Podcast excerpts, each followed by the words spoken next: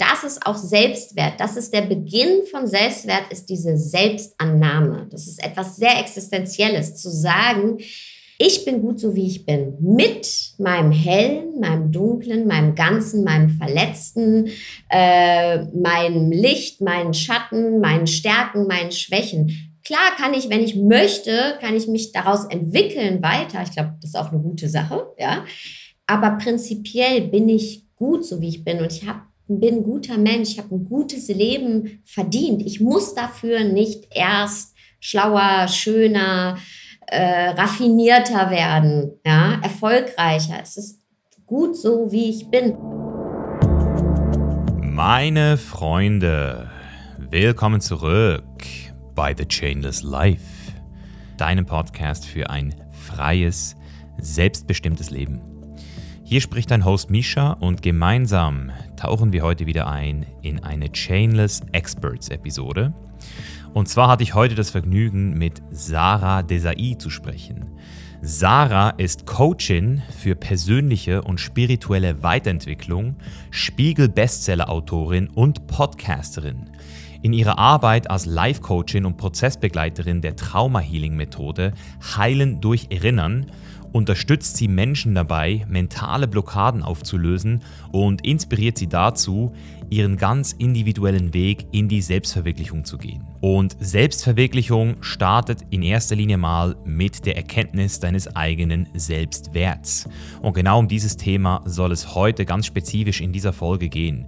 Wir widmen uns den Fragen, wer am meisten von einem geschwächten Selbstwert betroffen ist und wie man einen gesunden Selbstwert für sich aufbauen und stärken kann. Wir sprechen außerdem über Sarahs Weg zu ihrem wahren Selbstwert und wie sie zur Expertin in den Bereichen für Selbstwert und Selbstbewusstsein geworden ist. Außerdem sprechen wir auch darüber, warum Selbstwertprobleme auch Männer betreffen und wie sich diese von denen der Frauen unterscheiden. Denn hier gibt es ganz klare Unterschiede auch alleine auf Basis unserer evolutionsbiologischen Hintergründe. Auch ein sehr spannender Punkt. Und im letzten Drittel der Folge kriegst du noch drei richtig starke Tipps an die Hand, wie du deinen Selbstwert im alltäglichen Leben signifikant stärken kannst. Also unbedingt auch bis zum Schluss dranbleiben, damit du hier nichts verpasst und diesen wertvollen Content dann auch direkt in deinem Leben umsetzen kannst. Jetzt zum Schluss noch eine Sache. Wenn du in Zukunft diesen Podcast hier mitgestalten möchtest, kannst du uns ab sofort bei Spotify unter den Folgen deine Wunschthemen oder Wunschgäste zusenden. Check diese neue Funktion einfach mal in der App ab. Und jetzt sage ich viel Spaß und gute Unterhaltung mit Sarah Desai.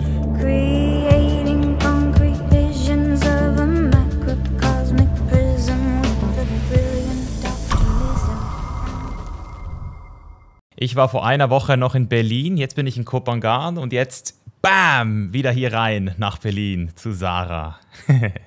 Hallo. ja, hi Sarah. Schön, dass es äh, geklappt hat.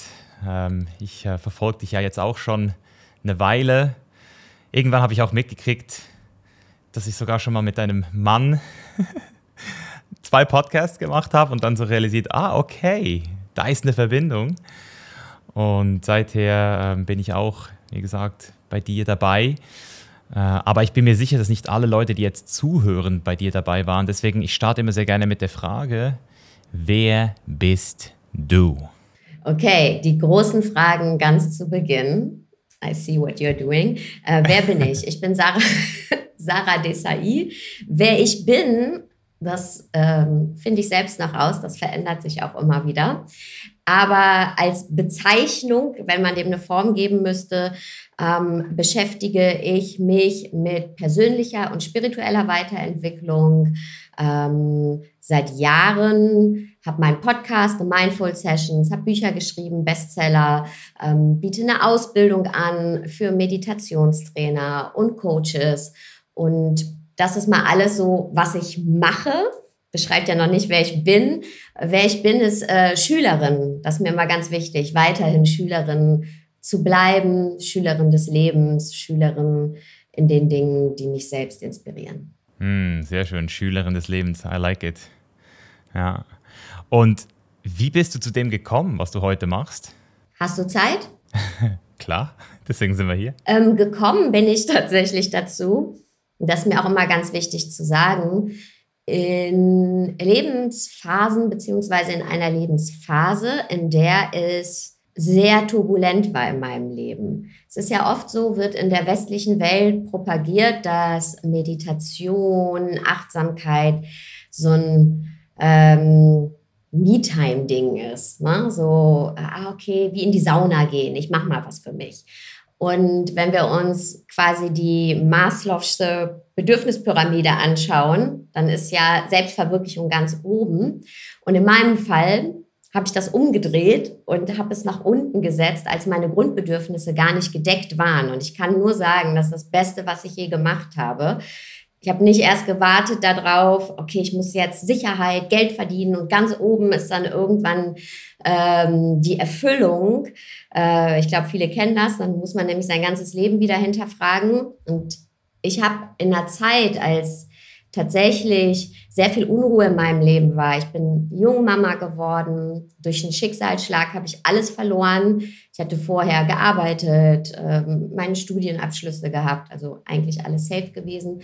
Und auf einmal stand ich mit einem Neugeborenen in einer fremden Stadt ohne Wohnung, ähm, musste zum Jobcenter gehen, Hartz IV beantragen und als Alleinerziehende junge Mutter mit Migrationshintergrund, arbeitslos, You are checking all the boxes. Also Vorurteile, äh, du bestätigst jedes Vorurteil. Du wirst auch nicht mehr als Mensch gesehen. Deine Geschichte davor ist eigentlich den Leuten egal.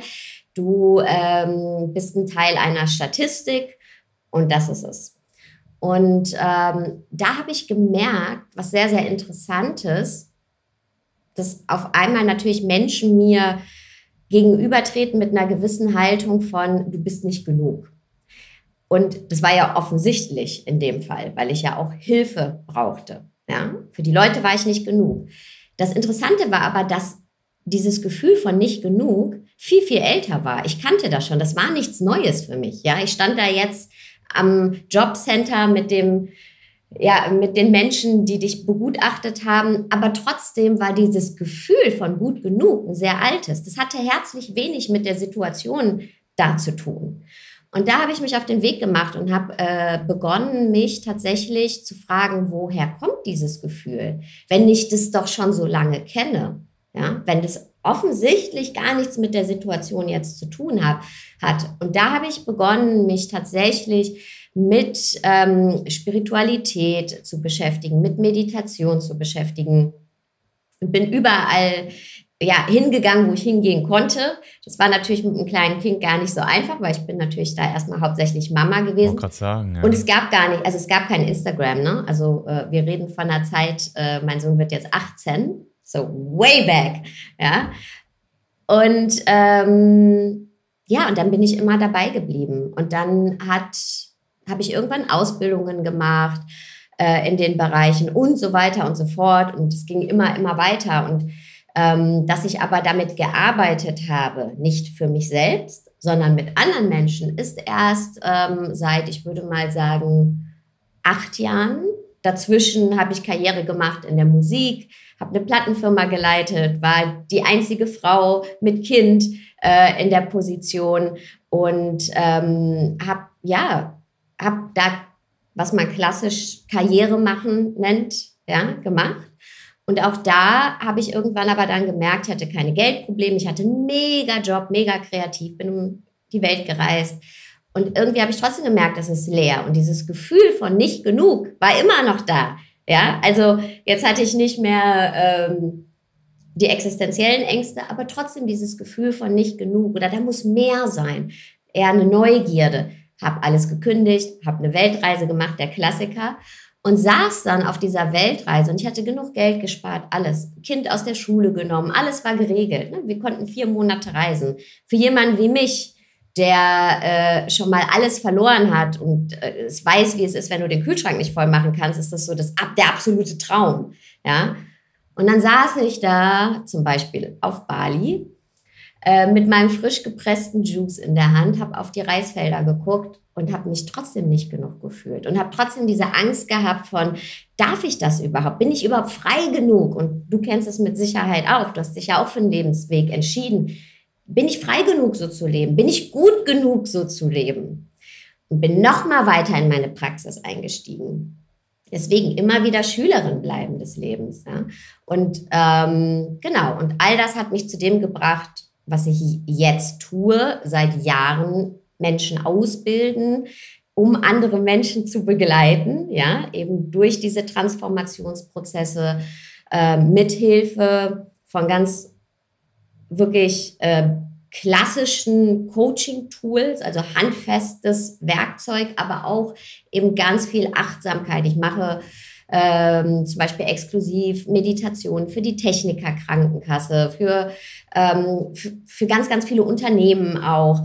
Ähm, und es freut mich so, dass es nicht mehr ein Entweder-Oder ist, ja, sondern dass äh, jetzt wir langsam ankommen in einer Gesellschaft, wo eben diese Dinge, die zusammengehören und die Fragen, die wir uns alle stellen dürfen, ähm, endlich auch im echten Leben ankommen. Ja. Ja, das hast du schön gesagt. Das ist wirklich auch, merke ich jetzt immer mehr, besonders in den letzten zwei, drei Jahren hat es nochmal stark zugenommen, seit, seit Corona, dass Leute einfach sich mehr eingestehen, auch mehr über ihre Schatten reden, über ihre Schwächen reden, über ihr Selbstwertthemen reden. Ähm, und da vielleicht nochmal äh, jetzt in, diese, in diesen Moment hinein, weil du hast jetzt gesagt, du warst auf Bali, da war immer noch dieses Ich bin nicht gut genug. Und ich kann bestätigen, dass, ich würde mal sagen, fast jeder zweite oder jede dritte Kundin ganz offensichtlich dieses Ich bin nicht genug Thema bei sich findet, wenn nicht sogar mehr. Wo war bei, mir, bei dir so das erste Mal auf dieser Erfahrungsebene, dieser Moment, wo du das dir nicht rational erklären musstest, sondern wirklich auch gefühlt hast? Was, war da? Was, was hat da diesen Switch gemacht? Hm. Ähm, du hast es so schön gesagt, nicht rational erklärt, sondern den Switch gemacht. Und das ist manchmal wie so ein kleiner Moment. Ja, man spürt das. Es ist so ein, ähm, Du hast keine Angst mehr davor. Es ist eine Vertraute. Ja, wie so ein, es ist nicht mehr was, ah, dann will ich nicht hingucken. Das, das, das will ich nicht mehr irgendwie wegschieben, weil wir tun unser ganzes Leben nämlich eins. Wir versuchen genau da nicht hinzugucken. Die Schatten, die blinden Flecken. Und in, für mich waren das die Momente, ich kann dir gar nicht sagen, dass es ein einzelner war, sondern immer wieder, indem ich mich getraut habe, dahin zu gucken und es nicht mehr abgestoßen habe. Und das ist so ein Gefühl von Augen aufmachen. Weißt du? So, aha, das bin ich, das bin ich. Und weißt du, was für mich ganz ähm, entscheidend war und was auch entscheidend in meiner Arbeit ist, ist eben die, die Auseinandersetzung mit dem inneren Kind. Mir bewusst zu machen, dass eben, warum haben wir das? Warum habe ich das? Ich bin nicht genug. Oder andere Menschen. Wir haben das, weil es unsere Überlebensstrategie ist. Die über, wir sind im absoluten Survival-Modus, weil wir alle möchten dazugehören. Und das hat weitaus mehr äh, tiefer als dieses, hey, ich will beliebt sein und bitte mögt mich, sondern Zugehörigkeit ist überlebenswichtig. Wenn ich als kleines Kind nicht dazugehöre, dann sterbe ich. Ich kann mich gar nicht um mich selber kümmern. So. Aber ich habe als kleines Kind, wie wir alle, ziemlich schnell auch ein Feedback bekommen, wann ich dazu gehöre und wann nicht. Ja, wann bin ich gut und wann bin ich nicht gut? Wann kann ich mir der Zugehörigkeit und Liebe sicher sein und wann nicht? Und so haben wir angefangen, alle eine Persönlichkeit aufzubauen, die sich komplett nach außen kristallisiert. Ja, wir kristallisieren uns eben in dieser Persönlichkeit, die nur nach außen orientiert ist. Ja, und dieses Spiel spielen wir weiter als Erwachsene. Und wir sind im absoluten Survival-Modus. Und für mich Momente, in denen ich aufgehört habe oder in denen ich mein Ich bin nicht gut genug akzeptiert habe, waren die Momente, in denen ich nur Ruhe empfunden habe, in denen ich meine Waffen, meine Inneren niedergelegt habe und raus aus dem Survival-Modus gegangen bin. Raus aus dem, mein Nervensystem ist ständig in Aufruhr und will was verstecken von mir oder will was optimieren an mir oder sagt sich, boah, jetzt nochmal durchhalten. Und ich bin immer schon jemand gewesen, ähm, ich bin schon immer ein Achiever gewesen, weißt du, ich, ich will Dinge möglich machen. Das ist einfach, da ist auch nichts Schlechtes dran. Ich finde es auch gut, wenn Leute sagen, ey, ich will was für mich erschaffen, ja. Ähm, aber es ist ein Unterschied, ob du es aus Angst machst, aus aus dem Überlebensmodus heraus. Und das waren für mich die Momente, in denen ich innerlich wirklich gespürt habe, ich nehme das jetzt einfach mal an. Ja, das ist ein Teil von mir. Und das ist okay. Und ich bin trotzdem sicher. Um das jetzt nochmal zu unterstreichen, dass ich das auch richtig rausgehört habe, weil das, das äh, ist, glaube ich, das, was viele Leute nicht verstehen. Ähm, der Weg aus dem Ich bin nicht gut genug ist nicht aus der, ist nicht in die Erkenntnis hinein, ich bin genug, sondern da ist ein Teil, der fühlt sich nicht gut genug und das ist okay. es ist so dieses, der darf auch da sein. Habe ich das richtig verstanden, dass da immer mehr dieser Frieden mit diesem Teil gekommen ist? Absolut. Und dieses ähm, zu akzeptieren, Frieden damit zu schließen, und das ist auch Selbstwert. Das ist der Beginn von Selbstwert, ist diese Selbstannahme. Das ist etwas sehr Existenzielles, zu sagen, ich bin gut so, wie ich bin. Mit meinem Hellen, meinem Dunklen, meinem Ganzen, meinem Verletzten, äh, meinem Licht, meinen Schatten, meinen Stärken, meinen Schwächen. Klar kann ich, wenn ich möchte, kann ich mich daraus entwickeln weiter. Ich glaube, das ist auch eine gute Sache, ja. Aber prinzipiell bin ich gut, so wie ich bin. Und ich hab, bin ein guter Mensch. Ich habe ein gutes Leben verdient. Ich muss dafür nicht erst schlauer, schöner, äh, raffinierter werden, ja, erfolgreicher. Es ist gut so, wie ich bin. Und das anzunehmen, weil sonst, was passiert denn sonst? Wir leugnen uns, ja. Wir sperren Teile von uns weg und verleugnen die. Das kann nicht gut gehen. Die klopfen dann an unser, an die Tür unseres Unterbewusstseins und zwar sehr, sehr laut in Form von sehr starken Emotionen, die uns immer wieder heimsuchen, Zweifeln, äh, Blockaden, irgendwelchen Strategien, ja, die wir uns dann selbst zurechtlegen, die, die uns aber mürbe machen. Ja, dieser zum Beispiel eine Strategie ist, sich immer anpassen zu wollen. Ja, ist auch schön, Menschen eine Freude zu machen, aber es ist was anderes, ob ich eine bewusste Entscheidung treffe, wenn mich jemand fragt und sagt, ey, kannst du sehe ich anders oder kannst du mir helfen dabei und ich habe eigentlich keine Zeit, aber dann kann ich die bewusste Entscheidung treffen, okay, ich stelle meine Bedürfnisse hinten an, um dieser Person jetzt zu helfen. Ja? Ist aber was anderes, als wenn ich mich ständig hinten anstelle, immer über meine Bedürfnisse hinwegbügel, um es anderen recht zu machen, weil da ist nämlich die Motivation nicht die, hey, ich will dir eigentlich helfen, sondern die Motivation ist, ich will nicht, dass du mich nicht mehr magst und äh, mich ausschließt, ja. Und das kann nicht funktionieren. Deswegen, wir müssen uns um die Aspekte unserer selbst anschauen und dann merken wir, boah, es ist gar nicht so schwer, ja. Mein Leben ist so viel leichter geworden, seitdem ich keine Energie mehr dafür aufwende, mich nicht zu zeigen. Ja, sehr schöner Satz. Keine Energie mehr aufwenden, sich nicht zu zeigen. So, weil das ist so anstrengend. Und das, was du jetzt auch gerade gesagt hast, das ist ja so dieses Stockholm-Syndrom-Verhalten, so, wenn man gelernt hat, seine Bedürfnisse zu sichern, indem man sich anpasst. Und das ist ja dann auch ein Muster, das sich dann in der Beziehung widerspiegelt mit einer Person, die eine andere Strategie für sich gelernt hat. Ähm, vielleicht nochmal so zu einer Strategie oder zu einem Selbstwertproblem, das ich lange nicht als Selbstwertproblem erkannt habe bei mir selbst. Äh, weil ich hatte immer so das Gefühl, dass da nicht so diese Stimme im Kopf sagt, Misha, du bist nicht gut genug. Also ich habe es nie auf mich bezogen, sondern es war nie gut genug. also ich habe immer nach außen gezeigt und gesagt, hey, das ist, das ist irgendwie scheiße, da ist noch ein Fehler, das ist nicht gut. Und habe damit natürlich ähm, eine Projektion gestartet. Kennst du das auch bei deinen Kunden? Also wie, wie gehst du vor, wenn eine Person sagt, so hey, ich fühle das nicht, aber ich habe das Gefühl, dass das einfach alles besser sein könnte. Was ja grundsätzlich ja auch wieder nicht immer falsch ist, Sachen in Frage zu stellen und zu reformieren und besser zu machen. Aber wo würdest du sagen, ist da also die, die für dich die Ursache? Also ähm, wie gehe ich da vor? Nummer eins ist, wenn wir mit Menschen arbeiten, ist es ja immer der Mensch vor mir, ja.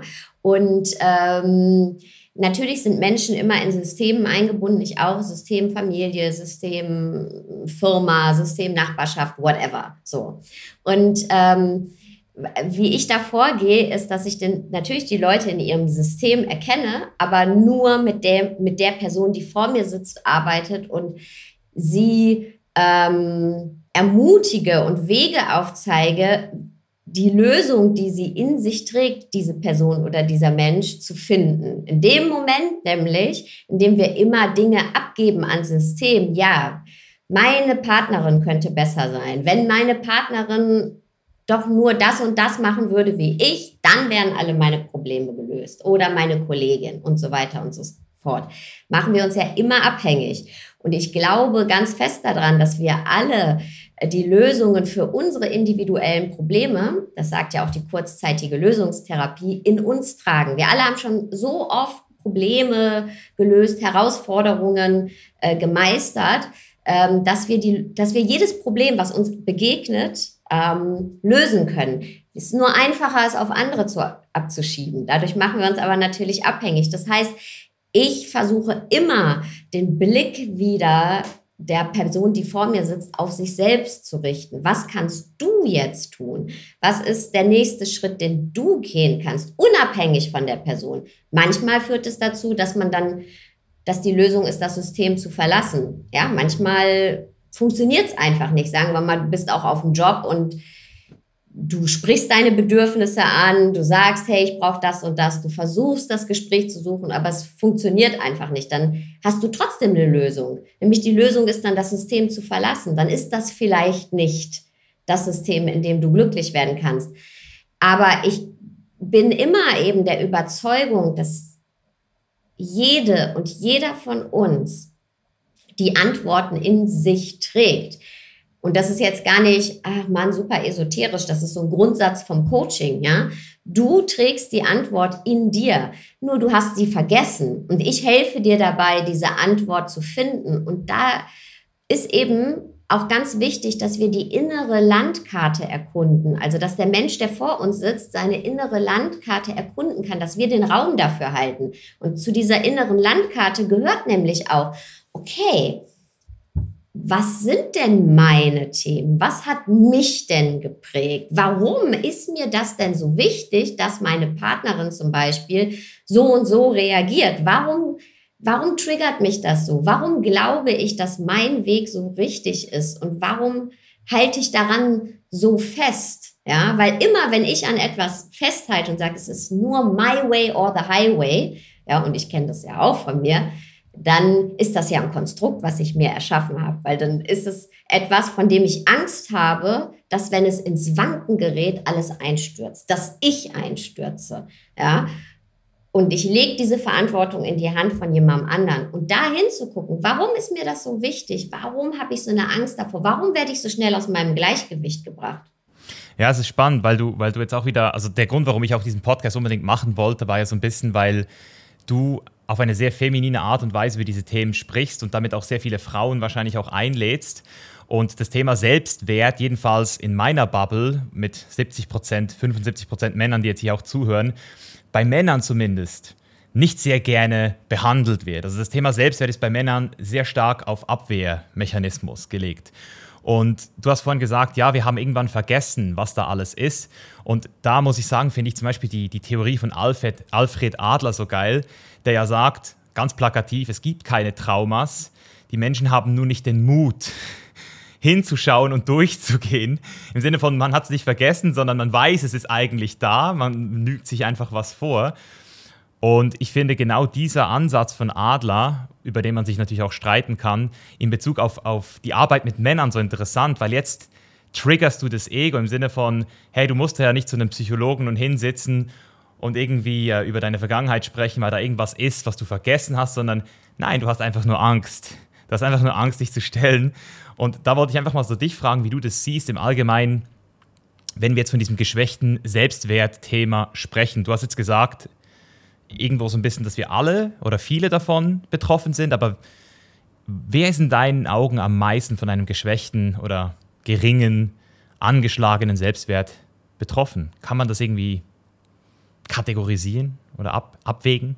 Also ich, meiner Meinung nach ist es so, dass vieles eben schon in der Kindheit ne, stattfindet ähm, und wir eben so einen Mechanismus aufgebaut haben durch Dinge, die uns geprägt haben, ja, durch eben gewisse Erfahrungen, die ungünstig waren. Jeder von uns hat ja eine andere Kindheit gehabt. Manche haben eine ganz offensichtlich schwierige Kindheit gehabt mit Gewalt oder ähm, anderen schlimmen Dingen, ähm, Übergriffigkeiten. Wieder andere hatten viel subtilere äh, Prägungen, die aber auch trotzdem sehr, sehr laut sind hinterher und in unserem System nachklingen. Ja? Das heißt, jeder hat auf die ein oder andere Weise ähm, ungünstige Konditionierungen erlebt. Aber wir haben eben auch gute Konditionierungen, günstige erlebt. Und ich glaube, bei den Menschen, bei denen das auf dem Konto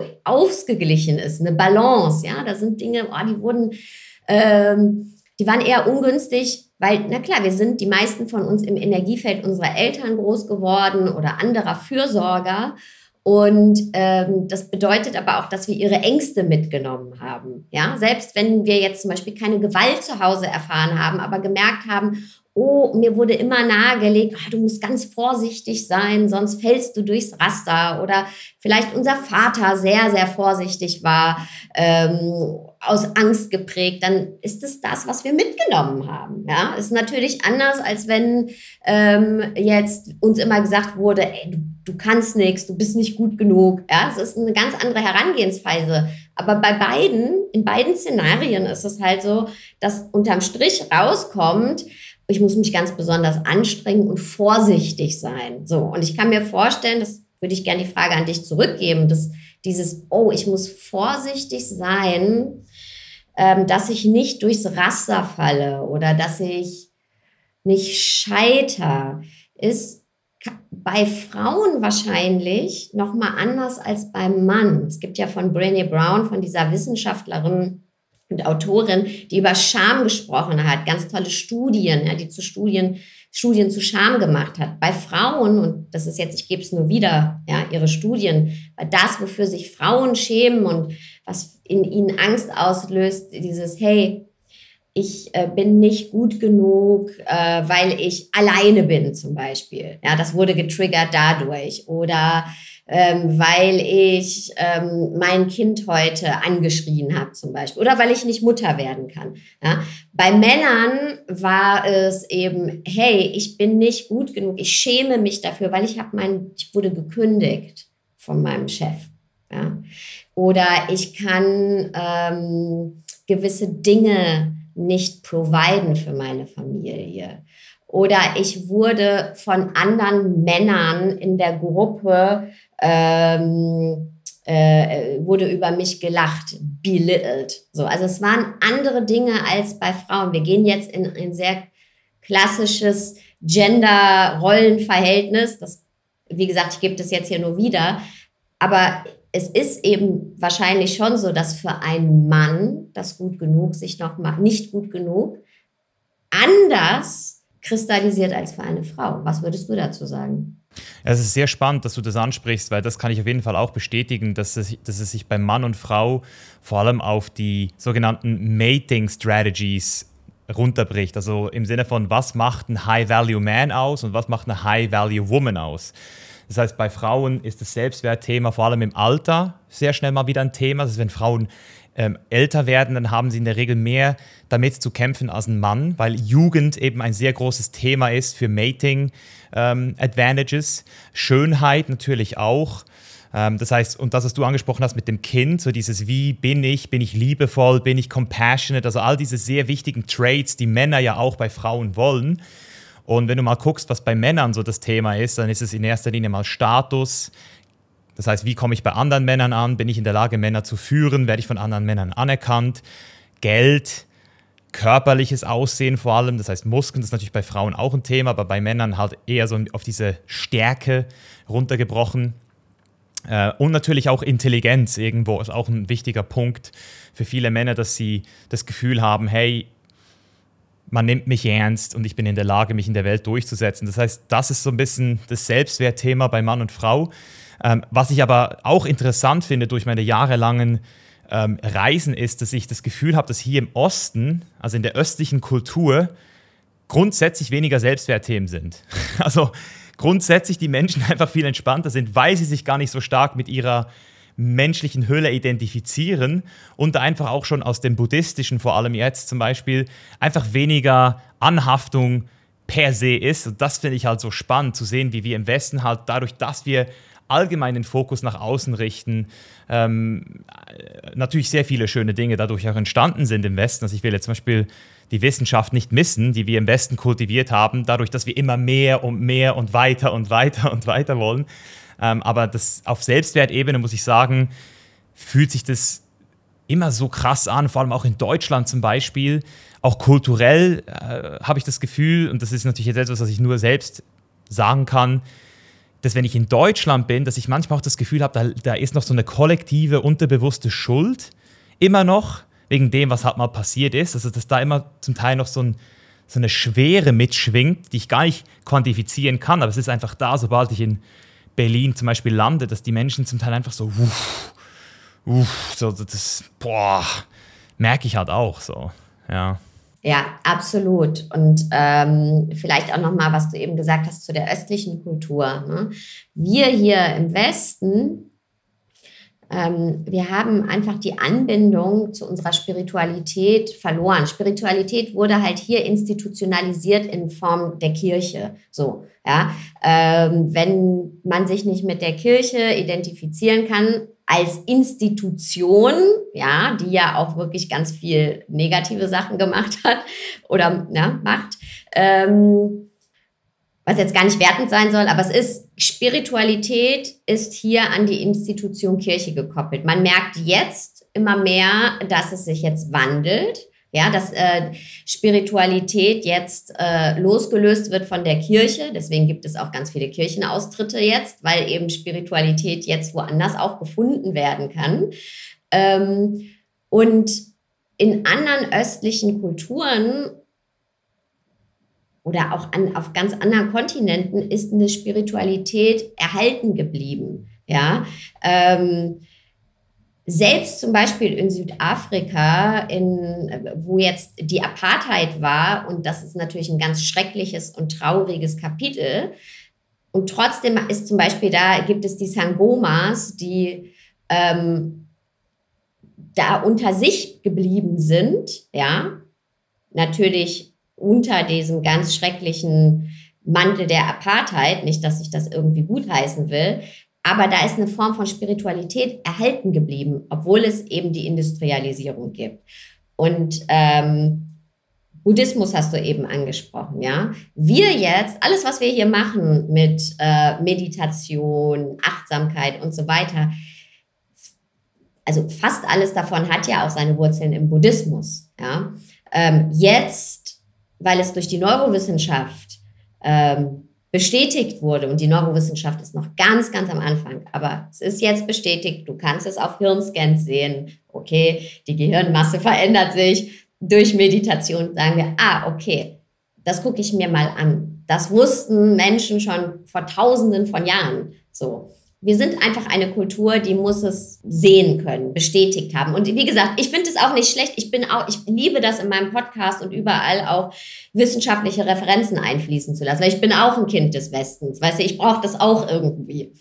Aber äh, was halt passiert ist, wir haben die Anbindung verloren zu unserer Spiritualität. Und eigentlich sind wir alle Suchende. Ja, wir alle sind Träumer. Wenn wir zurückgucken, ähm, in Kulturen. Ja, es gibt ja den ähm, Heros in tausend äh, Gestalten von Campbell, ja, also die Heldenreise. Und der hat ja ähm, also von das Gelgamesh ähm, hat äh, aus nigerianischen äh, Überlieferungen, aus eben buddhistischen Überlieferungen, hat die Bibel genommen, übrigens auch, ja, und hat gemerkt, dass in jeder Kultur gibt es eben diese Reise der Helden, ne? also der Ruf des Abenteuers. Du merkst, ah, irgendwie will ich ausbrechen, dann die gewohnte Welt, die du verlässt. Dann gibt es die Hürden, das Übertreten der Schwelle. Dann gibt es Mentoren, die dir helfen. Dann gibt es Heldentraining. Dann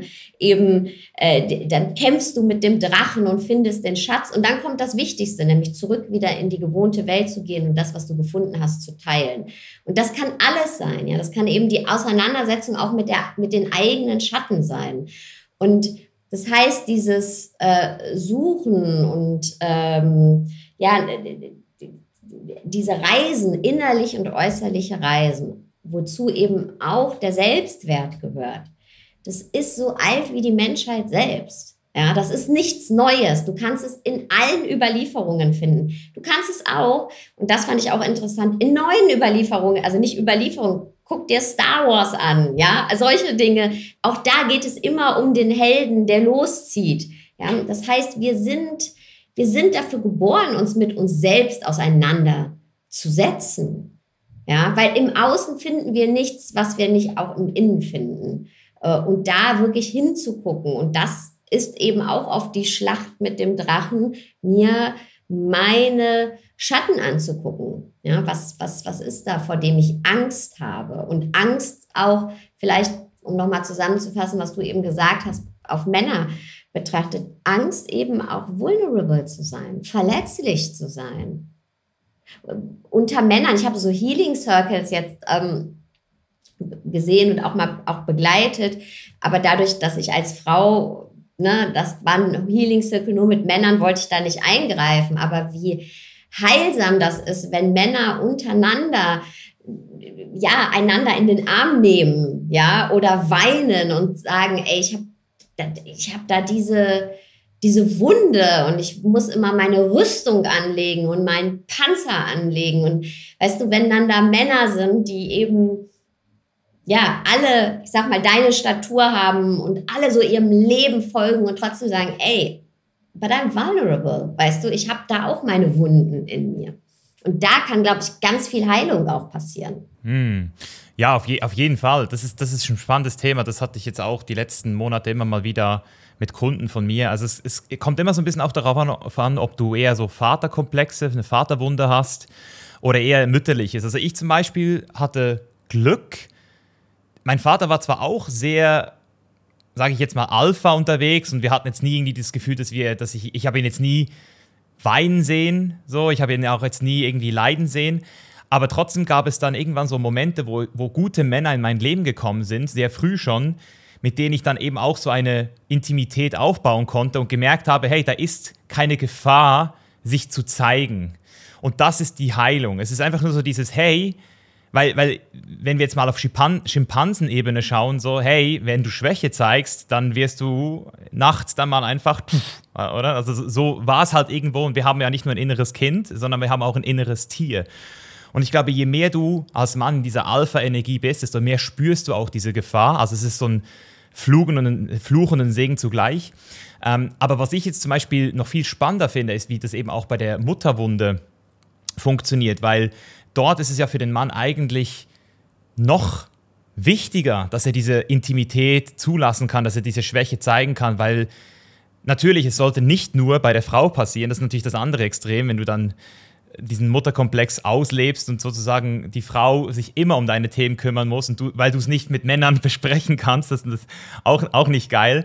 Ähm, aber ich glaube, grundsätzlich geht es darum, dass wir einfach grundsätzlich als Mensch uns zuerst mal finden, nicht als Mann oder als Frau, sondern als Mensch finden und realisieren, eben, wie du es gesagt hast, dass Selbstwert halt auch dort anfängt, wo ich mir selbst sage, ich bin der Held. Also ich bin der Held, oder? Der Held ist nicht da draußen, es ist, äh, du bist keine Heldin, also im Sinne von du bist eine Heldin und ich bin ein Held, wir machen unser Ding.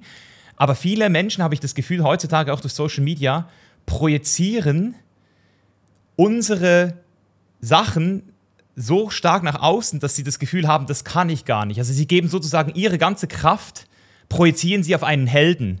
Weil in, dem Moment, wo du, das ist nur meine Erkenntnis, in dem Moment, wo du die, die Größe einer Person siehst, in dem Moment, wo ich sehen kann, wow, dieser Typ, der inspiriert mich, der hat irgendwas in sich, ist es genauso ein Teil von mir, wie wenn ich einen anderen Typen verurteile und sage, ah, schau mal, der ist so eingebildet. Und ich dann auch weiß, dass auch das in mir ist. Das heißt, alles, was ich in anderen sehe, bin auch ich, genauso eben auch der Held. Und das ist das, was ich auch so versuche, den Menschen halt auch zu erklären. So, hey, wenn du, wenn du in mir was siehst, was dich inspiriert, schön, gratuliere, das ist, es ist bereits in dir. Jetzt ist es nur noch der Mut, sind wir wieder beim Thema Angst, so jetzt es auch zu tun und da, dazu zu stehen. So. Absolut. Das ist super schön gesagt. Und auch eben, wenn du merkst, boah, irgendwie, ich gucke, ich, ich verfolge jemanden und sehe etwas und merkst so, aber irgendwie löst das in mir so eine Form von Schmerz aus auch, ne? Dann bleib da dran und guck mal, was ist das für ein Schmerz? Und das ist der Schmerz der ungedeckten Bedürfnisse oder des nicht gelebten Potenzials. Ich finde, positiver Neid ist eine super Sache. Nicht zu sagen, ah Mensch, ja, was denkt der, wer der ist? Ja, das ist sehr, bei uns in Deutschland sind wir auch sehr, sehr schnell damit, ähm, äh, so dann Leute zu zensieren, ja. Ähm, wir sind, leider haben wir auch noch keine Fehlerkultur, da dürfen wir dran arbeiten, ja. Also Scheitern ist hier einfach so äh, äh, dämonisiert. Dabei gibt es gar kein Scheitern. So, ja, du kannst dich ausprobieren. Es kommt eh anders, als du denkst, aber du bist auf den Weg gegangen, ja. Und äh, wenn du etwas siehst in jemandem und merkst, erstmal es inspiriert dich vielleicht, aber es tut auch weh. Und dann kommt auf einmal dein Wertungssystem. Ähm, projizier das nicht auf die andere Person, frag dich, was ist da in mir, was, was gelebt werden will. Und nutzt das als positiven Antrieb, ja, also positiver Neid, Inspiration ist eine super Sache. Nur in dem Moment, in dem wir eben sagen, ja, er kann das, aber ich nicht. Oder in dem wir sagen, ja, was denkt er denn, wer der ist, ja, in dem Moment erstickst du diese Flamme, erstickst du diesen Anteil in dir selbst, der da ist. Ja, das ist genau wie du sagst. Ich finde es schön, dass, dass, dass du das positiv framest, weil es gibt wirklich diesen positiven Neid. Es ist so dieses, boah, du bist einfach so geil in dem und da, ich will das auch. Ich will, also ich, ich will das auch integrieren. Und das bringt mich ja auch wieder, also das bringt uns wieder zu diesem Thema Selbstwert, oder? Es ist so, weil du gesagt hast, auch die Kirche wird hier im Westen, äh, hat ja diesen negativen Ruf, jetzt auch durch die Kirche. Und Leute dann so sagen, so, ja, du verehrst irgendwie die Kirche, du, du verehrst Gott, so. Das ist so, wir alle verehren irgendwas. Das ist das, was ich auch immer wieder merke. Das ist ja der Grund, warum es Werte gibt. Außer du bist Nihilist, dann keine Ahnung, was du dann verehrst. Aber selbst wenn du Geld verehrst, dann bist du halt so ein Geldfreak, der halt ultra reich werden will. Aber wenn du das verehrst, dann kann das trotzdem, wenn das wirklich dein Wert ist und du den auch geil lebst, dann kann auch das dein Gott sein. Dann ist halt dein Geld dein Gott. Aber irgendwas verehren wir alle, ob es die Liebe ist, ob es Geld ist, ob es Reisen ist oder Kultur oder Pachamama, die Erde, oder du kannst ja auch die Natur verehren. Aber am Ende geht es nicht darum, Gott als, als, als Person oder Kirche als, als Institut zu sehen, sondern einfach zu verstehen, dass eben, wie du gesagt hast, es schon in uns war, schon immer da war. Da ist etwas, was Wert kreieren will. es ist einfach die menschliche Natur. Ja. Voll. Und weißt du, was ich auch glaube, ist, wenn wir jetzt zum Beispiel ob Gott, Spiritualität oder eben Natur, selbst Geld, was du eben genannt hast, letztendlich geht es doch immer darum, zu merken, da ist eine, etwas in mir, das ist größer als ich selbst. Ja, und das ist eine Kontaktstelle, Spiritualität zum Beispiel. Ich so oft gefragt, was ist das für dich? Ich sage mal, es ist eine Kontaktstelle zu etwas Größerem, zu einer Verbundenheit mit allem. Aber diese Kontaktstelle finde ich in mir selbst. Und wenn wir all das nehmen, was du gerade aufgezählt hast, bringt es, es ist diese Verehrung macht mein Leben oder mich als Person nur schöner oder erfahrbarer mein Leben, wenn ich diese Kontaktstelle in mir finde. Ich kann um die Welt reisen, aber wenn ich die Kontaktstelle nicht in mir finde, mich dafür zu öffnen für das, was ich da sehe, dann ist meine Erfahrung nur fünf Prozent. Dann mache ich ein paar Bilder und sage auch hinterher, ah, das war total schön. Oh Mensch, das war aber auch mal interessanter zu sehen, wie die anderen das machen, ja, so am anderen Ende der Welt. Aber das ist was anderes, als wirklich da einzutauchen in die Erfahrung. Genauso ist es äh, die Verbindung mit der Natur, ja. Ich kann Dinge sehen und da auf den Berg steigen oder ich kann wirklich in die Erfahrung gehen Das muss ich die Kontaktstelle in mir selbst haben. Geld genau das Gleiche. Geld, wenn ich kann so viel Geld haben, wie ich will. Klar ist Geld eine schöne Sache und wenn ich mir Dinge leisten kann, aber wenn ich nicht das wirklich für mich erfahrbar mache, das, was ich mir damit leisten kann oder das, was ich damit erschaffen kann oder eben auch anderen Menschen zu helfen damit, ja, dann bringt mir das Geld nichts. Also all die Werte bringen mir nur etwas, wenn ich sie für mich innerlich erfahrbar mache.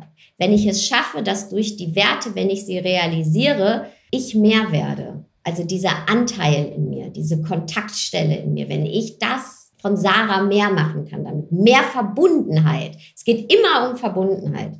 Sonst sitze ich dahinter mit meinem Geld, bringt mir auch nichts. Ja, gehe auf Reisen, wenn ich die Verbundenheit nicht spüre, dann kann ich mir auch einen Dia-Vortrag anführen. Ist jetzt natürlich sehr krass gesagt, aber ich glaube, du weißt, was ich meine. Nee, es ist genau, es ist genau wie du sagst. Es ist, wenn du die Wertearbeit machst und oft genug warum fragst, du kommst, egal auf welcher Bewusstseinsstufe die Person ist, du kommst entweder auf Verbundenheit, auf Liebe, auf Freiheit, auf, auf, auf Frieden, so dieses, dieses Friedensgefühl, Freude. Es ist immer irgendwas, was uns transzendiert. So, und deswegen auch das spannende Thema mit Gott und, und Religion. Es ist so, egal ob du an irgendwas glaubst, am Ende muss, muss es dich transzendieren, um dich wahrhaftig äh, frei, liebend, was auch immer zu machen. Ja.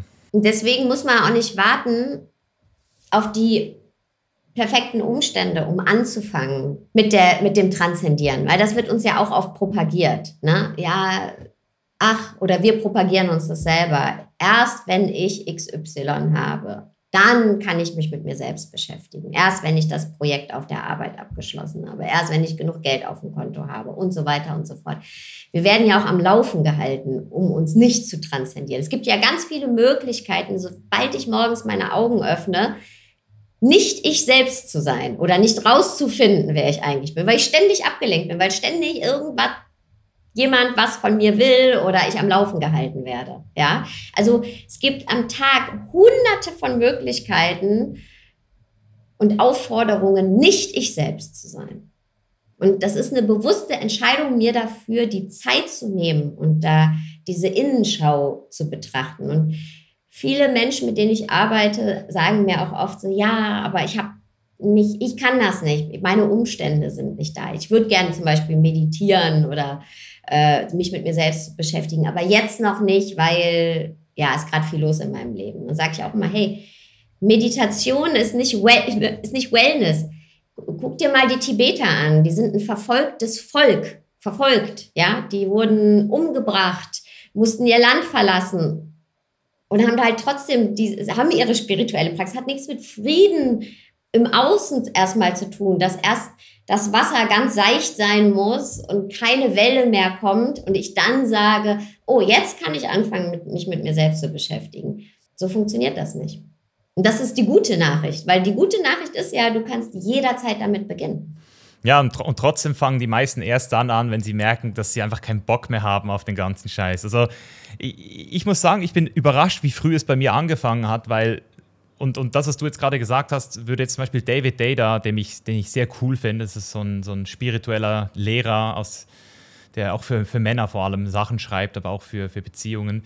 Der sagt, es gibt einen Spiritual Purpose und einen Karmic Purpose. Und der Karmic Purpose ist, wie du gesagt hast, alles, was dich halt irgendwie auf Trab hält oder Arbeit, Geld verdienen, Haus bauen, deine Big Five for Life, inklusive Kinder kriegen, gehört auch zu diesem Karmic Purpose dazu. Das ist alles das, was dich immer wieder auf den Weg bringt, aber gleichzeitig, wenn du den Karmic, äh, wenn du den Spiritual Purpose nicht auch lebst, immer wieder daran erinnert, wenn du etwas erreicht hast, und jetzt bist du wieder ein bisschen näher am Tod.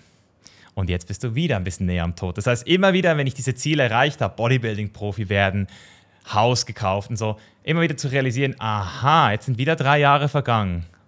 Okay, so läuft das Spielchen.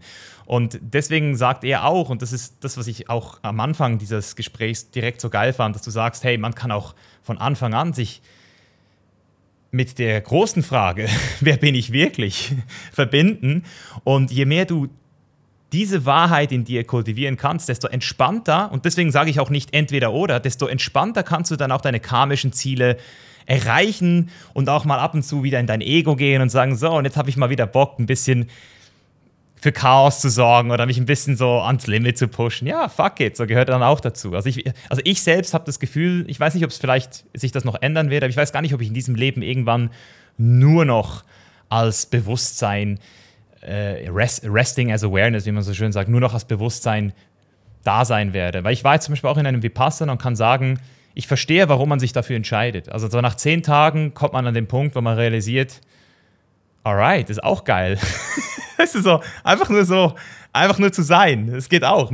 Warum werden, wenn ich nur sein kann? geht auch. Voll, voll verstehe ich. Aber ich, ich bin auch so wie du.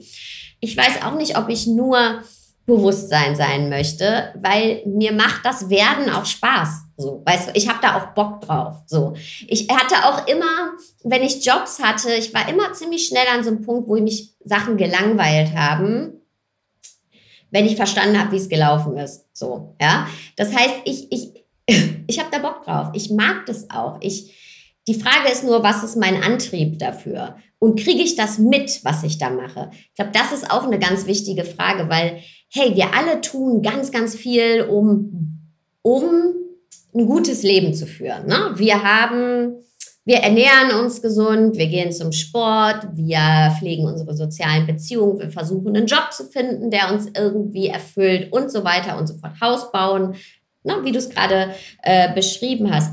Und vieles davon ist ja auch vollkommen gut. Ja, es ist super. Ähm, zum Beispiel soziale Beziehungen auch. Also es gibt jetzt ja so viele Studien, die auch belegen, dass ähm, ein entscheidender Faktor beim Älterwerden ist, hast du Menschen in deinem Leben, ja, die dich, also wo du eine, eine, eine energetische, eine emotionale und eine geistige Verbindung zu hast. Also es ist ganz wichtig. Die Frage ist aber nur, wie viel von all dem, was wir Tag ein, Tag aus tun, um ein gutes Leben zu führen, bekommen, bekommen wir wirklich mit? Wie viel von all dem, das ist eine Einladung an alle, die jetzt zuhören, wie viel von dem, was du heute alles schon getan hast, hast du wirklich mitbekommen? Und nimmst du wahr mit deinem Geist und mit deiner Wahrnehmung, also mit allem, auch mit deinen Sinnen. Und das heißt jetzt nicht, dass wir jetzt ja jede Kleinigkeit immer einatmen müssen, aber ich glaube, ihr wisst, was ich meine. So, ja, wie viel bekommst du wirklich mit? Weil wenn ich es nicht mitbekomme wirklich, ist es ja eigentlich so, als wäre es nicht passiert. Da steht mein Haus da und ist auch schön. Aber wie viel erlebe ich das, wenn ich über die Schwelle trete? Weißt du, wie viel halte ich mich darin auf, beziehungsweise wenn ich mich darin aufhalte, gucke mich um und sage, boah, ja, ey, das fühlt sich gut an, das ist mein Space, so wie der sein soll. Hier kann ich ein bisschen tiefer atmen, ein bisschen freier atmen, was auch immer. Soziale Verbindungen, wenn wir uns mit Menschen treffen, wie sind die Treffen? Ja, mit unseren Freunden ist es so, ah, bin ich so die Person, die immer alles organisiert und dass man sich auch regelmäßig trifft das ist schön und gut, aber wie viel bekomme ich wirklich mit, wenn ich eben mich mit meiner Freundin treffe? Was für Gespräche führen wir? Ist es an der Oberfläche oder ist da wirklich eine Verbindung? Wie viel gibt mir das? Wie viel bin ich wirklich da mit, auch bei dem Menschen, wenn der was erzählt? Oder bin ich direkt bei mir und denke mir direkt, ah ja, kenne ich. Oder weißt du, will direkt irgendwie in diesen Gossip, bla bla bla, Smalltalk einsteigen. Und ich glaube, das ist die Frage. So, all das ist geil. Ne? Ich will auch, ich will mich ständig, ich, will werden, auf jeden Fall, ich will ganz viele Sachen machen. Aber ich will die halt auch erleben, während ich sie mache. Und das ist so ein, das ist nicht immer einfach, weil natürlich, wenn du Sachen machst, und ich meine, ne, mit wem spreche ich hier, äh, du wirst das kennen, wenn du Sachen machst, es ist ja nicht nur, okay, ich baue jetzt mein Haus zum Beispiel, sondern da sind, das fällt in ganz viele kleine mikroskopische Teile. Ja, genauso ein Buch schreiben, äh, Reisen selbst auch, ja, ist ja auch ganz viel Organisation. Das ist ja nicht nur, du stehst da auf dem Berg und atmest das ein und sagst, yeah, geil, sondern das ist eine Kunst, die wir immer weiter erlernen dürfen, wenn wir werden, es auch mitzukriegen. Jetzt sind wir ganz, ganz perfid, vielleicht auch nochmal zur Definition, jetzt sind wir nämlich von diesem Thema Selbstwert zum Thema Selbstbewusstsein geswitcht. Was in meinen Augen eben auch viel verwechselt wird in der deutschen Sprache. Da reden wir oft von Selbstbewusstsein, also ja, der ist selbstbewusst. Ähm, aber eigentlich, eigentlich finde ich, also das, was du jetzt ansprichst, das ist so zentral, auch in meiner Arbeit und auch der Grund, warum ich zum Beispiel jetzt wieder mit Yoga angefangen habe, ganz intensiv, weil dort lernst du das ja extrem, so deinen Körper zu bewegen und mit jeder Bewegung auch zu atmen und den Atem nicht zu verlieren und dann eben auch das ins Tantra zum Beispiel mitzunehmen, wo du ja auch deinen Partner triffst mit Präsenz, oder? Also im Sinne von, ich bin hier, ich bin präsent, I am fucking here und du dann dich auch hingeben kannst, diesen Moment. So, maskulin und feminin sich treffen. Das heißt, das ist, glaube ich, dort, wo eben auch für, für mich der Buddhismus transzendiert wird, im Sinne von, der Buddhismus bringt dich bis zu dem Punkt, wo du das checkst, aber dann kommen so diese hinduistischen Konzepte, also äh, hinduistischen Embodiments von eben Tantra, Yoga oder auch Wissenschaft, dieses sich einfach immer wieder reingeben, Neues erfahren, neues Wissen erschaffen, werden, werden. Also das ist dieses Schöpferische, was ich eben auch schön finde, dass du das auch, also die Frage habe ich mir direkt fett aufgeschrieben, kriege ich das mit, was ich gerade hier mache? So, das ist die, wahrscheinlich die wichtigste Frage. Man kann sich jeder jeden Tag selbst die Frage stellen am Abend, so wie viel habe ich jetzt mitgekriegt? Wie viel habe ich mitgekriegt und auch da, wir sind so, jede, jeder von uns so stark, ne? da ist diese Power, das mitzukriegen. Und da ist aber auch natürlich die Power, Sachen bewegen zu wollen, machen zu wollen. Und der Anfang für alles ist es nicht wegzuschließen alles. Da schließt sich wieder der Kreis auch äh, zu Selbstwert, ne? alles anzugucken von mir. Ich kann nämlich nicht sagen, ah, ich will nur die Sonne, aber den Mond will ich nicht. So, ja, wenn ich was von mir wegschließe, schließe ich alles weg. Da schließe ich auch Teile weg, ey, da kann ich so draus, draus schöpfen. Zum Beispiel auch Sucht. Ne? Viele von uns haben ja auch mit Sucht zu kämpfen. Sucht ist auch Suche. Sucht kommt von Suche. Und ich spüre da in mir, da ist so dieses, boah, da, da ist was. Aber ich mache es klein, ich drücke es weg. Ja. Und ähm, ja, wie viel bekomme ich mit von dem, was ich tue und wie viel lasse ich auch ich mich sein, wirklich. Ja, also ich finde das Bild immer schön, das hat meine Lehrerin zu mir gesagt, du kannst dich nicht, du kannst nicht sagen, du willst nur die Sonne. Ja? So, du kannst nicht sagen, ja, den Mond will ich nicht. So, du musst beides nehmen.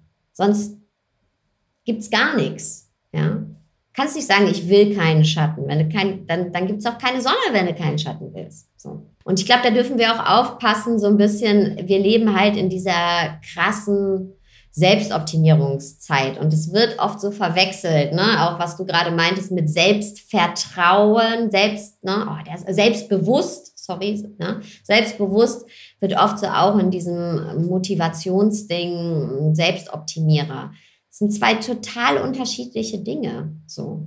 Und ich glaube, was, was, du hast so einen Schlüsselsatz für mich gesagt, ne? Diese, das zusammenzubringen, das Karmische und das Spirituelle. Ja, das, äh, und vielleicht ist so ein bisschen dieses, dieses Karmische, von dem du gesprochen hast, ist vielleicht so ein bisschen dieses Selbstoptimierer, Suchende, ähm, das ist okay. Das soll man ja auch nicht wegmachen. Aber man soll das zusammenpacken. Ja, ich glaube, wir, wir haben das noch nicht so ganz hingekriegt, das zusammenzubringen. Die einen propagieren nur das, ach, du musst dich von allem loslösen und gar keine Anhaftung haben. Und die anderen sagen, ja, Chaka, du schaffst das, du kannst noch höher, schneller weiterkommen.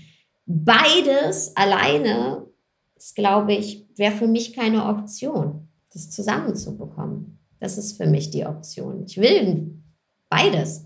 Und es muss möglich sein. Fuck it. Ja. Das ist, die, das ist die, für mich ist das die Wahrheit. Ja. Ja, also ich war nach zehn Tagen Vipassana an dem Punkt, wo ich realisiert habe, wie gesagt, zu sein, ich habe es gecheckt, aber dann eben auch zu sehen, wie die Menschen, die das wirklich schon sehr lange machen, und auch der Buddhismus an sich ja eben sagt, so dieses Desire, dieses Wollen, so, die wollen ja das eigene, also die, die sagen ja eher so, nee, lieber nicht. Und ich verstehe auch warum, weil es ist der Grund, warum wir Kriege haben, warum wir alles zerstören, ist auch, weil dieses Wollen einfach auch eine unglaubliche fucking Power in uns ist. Und je mehr ich will, ich merke es ja selbst, desto mehr muss ich auch diese Gelassenheit, diesen Gleichmut, wie man ja im Vipassana sagt, auch kultivieren um das zu halten, diese, diese Balance, so, diese, diese, diese, das ist ja so wie so ein, also ich merke das manchmal bei mir auch, dass wenn ich zu stark will, dass, dass es mich so wie so, wow, so zieht und ich dann eben gar nichts mehr mitkriege und dann wieder, dann auch wieder merke, so scheiße, so, boah, das ist, das, das ist glaube ich, the dance of life, dann irgendwo auch gar nicht auf dem Plan. Der Dance of Life, ey, das ist, ja, ja, ja, ja. Und das wird eben auch, da will ich noch kurz eine Sache, ich weiß, wir äh, driften ab. Ähm, The Dance of Life, ähm, zu diesem Sein. Ne? Es wird nämlich zum Beispiel auch oft verwechselt, dass äh, Meditation ähm, eine Form von Entrücktheit ist. Ja, also dieses ähm, okay, Spiritual Bypassing, ja. Ich habe mit all dem, was in der Welt passiert und Machtstreben und all diesen Dingen und, und ähm, äh, materiellem nichts zu tun, weil ich bin ja spirituell. Und wenn dich das irgendwie triggert, was auf der Welt los ist, dann bist du nicht spirituell genug. Dann meditierst du nicht richtig. Und das ist so der größte Bullshit, ever. Ja, Spiritualität schließt Aktivismus nicht aus. Im Gegenteil. Aber dadurch, dass ich erstmal mich mit mir connecte und nicht irgendetwas hinterherrenne, eben diesem absoluten Machtstreben oder mich verzettel äh, und ständig irgendwie selbst konsumiere, ja, und mich selbst leer mache. Im Gegenteil, wenn ich meine Batterien aufgeladen habe, um es jetzt mal ganz plakativ zu sagen, kann ich mich auch einsetzen. Und dann kann ich eben auch mit Mitgefühl der Welt äh, entgegentreten. Ja, dann sehe ich, dass wir alle eins sind, dass ich schon was damit zu tun habe, äh, dass es anderen Menschen nicht gut geht. So, ja, dass ich äh, eben, dass der gemeinsame kleinste Nenner und gleichzeitig größte Nenner ist immer unser gemeinsames Menschsein. Ja, oder in Beziehungen ja, nehmen wir mal die großen Themen weg. Beziehungen, wenn wir uns, ähm, wenn wir uns streiten und andere Ansichten haben, kann ich mich immer wieder darin treffen, dass wir beide in unserem Menschsein doch uns wieder treffen können. Ich war auf einem Retreat, das, da ist man eine Woche und man spricht nicht, also nur in Sharings, machen ganz viel Meditation. In Sharings spricht man. Man hat dann so kleine Gruppen ja, von acht Leuten.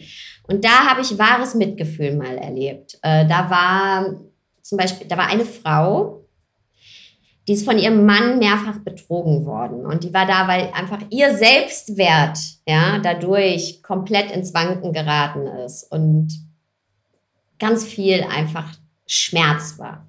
Und in der gleichen Gruppe war ein Mann, der immer wieder seine Frau betrogen hat. Die kannten sich nicht. Ne? So. Und der hat von seinem Schmerz erzählt und dieses, die, diese Leere, die er versucht hat zu füllen durch Affären und den, den Schmerz, den er seiner Familie aber dazu, dadurch bei, also zugefügt hat.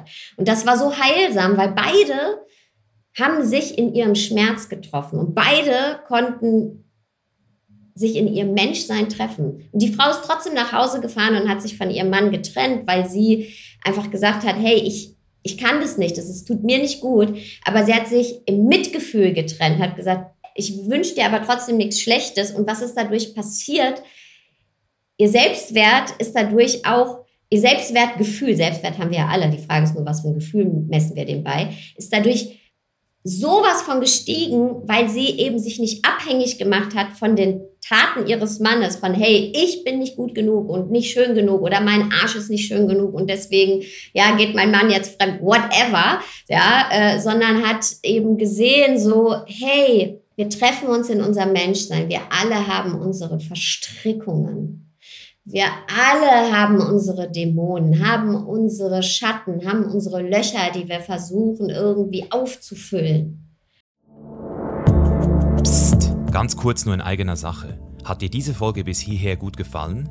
Dann bewerte jetzt den Chainless Life Podcast in deiner App mit einer 5-Sterne-Bewertung und abonniere uns, damit du ganz bestimmt keine Folge mehr verpassen wirst. Weiter geht's.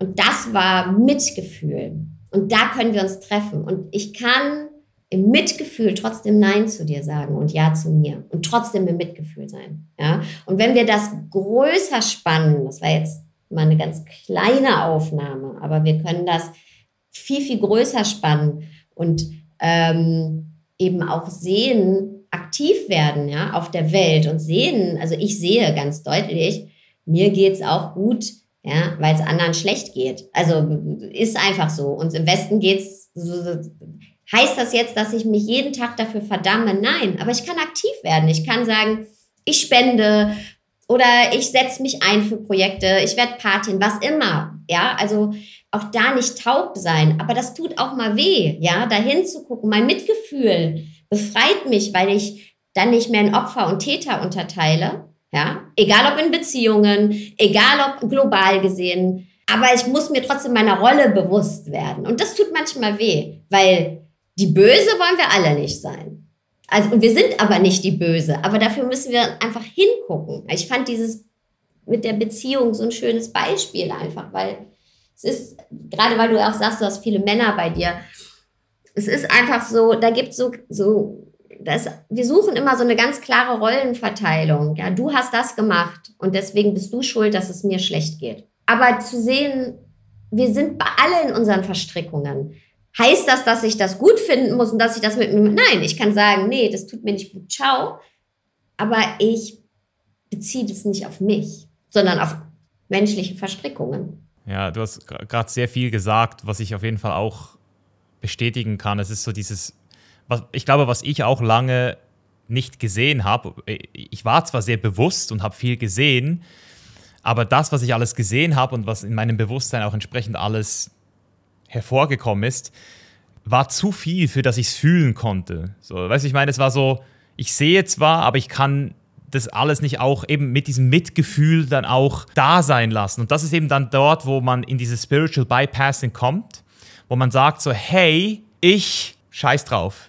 So, im Sinne von, das ist den, das ist, ich trenne mich ab, das ist, das ist den ihr Problem. So, Tiere, die leiden, ist, ist nicht mein Problem. Ähm, Frauen, die leiden, äh, das ist nicht mein Problem. Das ist so, man ist sich der Sache bewusst, aber man lässt sie nicht an sich ran.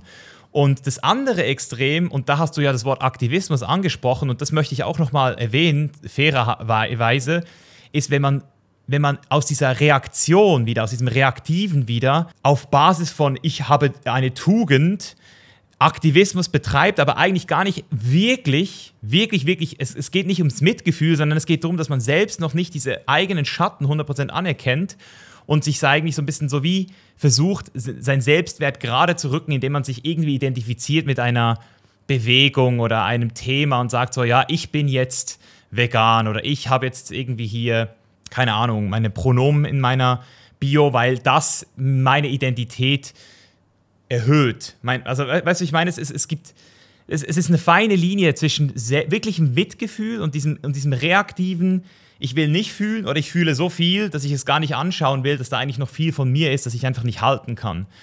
Das heißt, es ist manchmal von außen gar nicht wirklich machbar, jemanden zu sagen, so, hey, also ich, ich habe Mühe, wirklich jemanden, wenn ich ihn nicht kenne, zu sagen, der macht das jetzt, weil er wirklich dran glaubt, weil er wirklich Mitgefühl hat oder er macht es vielleicht eben auch oder sie macht es vielleicht auch, weil sie einfach einen Selbstwertboost sich dadurch äh, erhofft und es zu Teil ihrer Identität gemacht hat. Ich glaube auch, ähm, also am Ende steht die Frage, selbst wenn die Person das macht für, sag ich mal, den eigenen Selbstwert, ist es dann schlecht?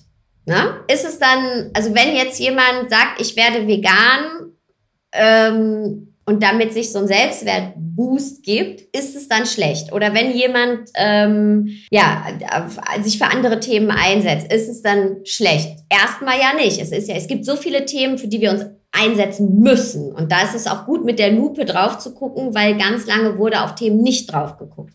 Aber, und jetzt kommt das große Aber, bedeutet das dann, dass ich, und ich habe letztens mit jemandem ein tolles Interview gemacht, der eben so aktivistische Arbeit macht, der hat gesagt, ja, aber wenn das dann bedeutet, dass man dann ständig kritisiert andere, ja, und immer sagt, na, du setzt dich jetzt für, äh, du bist irgendwie, für Klima setzt du dich ein, aber auf deinem Bild hast du einen Einweg-Kaffeebecher, ja, da ist scheißegal, ob diese Person so viel Arbeit geleistet hat, das wird sich dann an dem einen Ding aufgehängt, ja, oder auch in anderen Bereichen. Ja, dann wird irgendwie jemandem etwas vorgeworfen.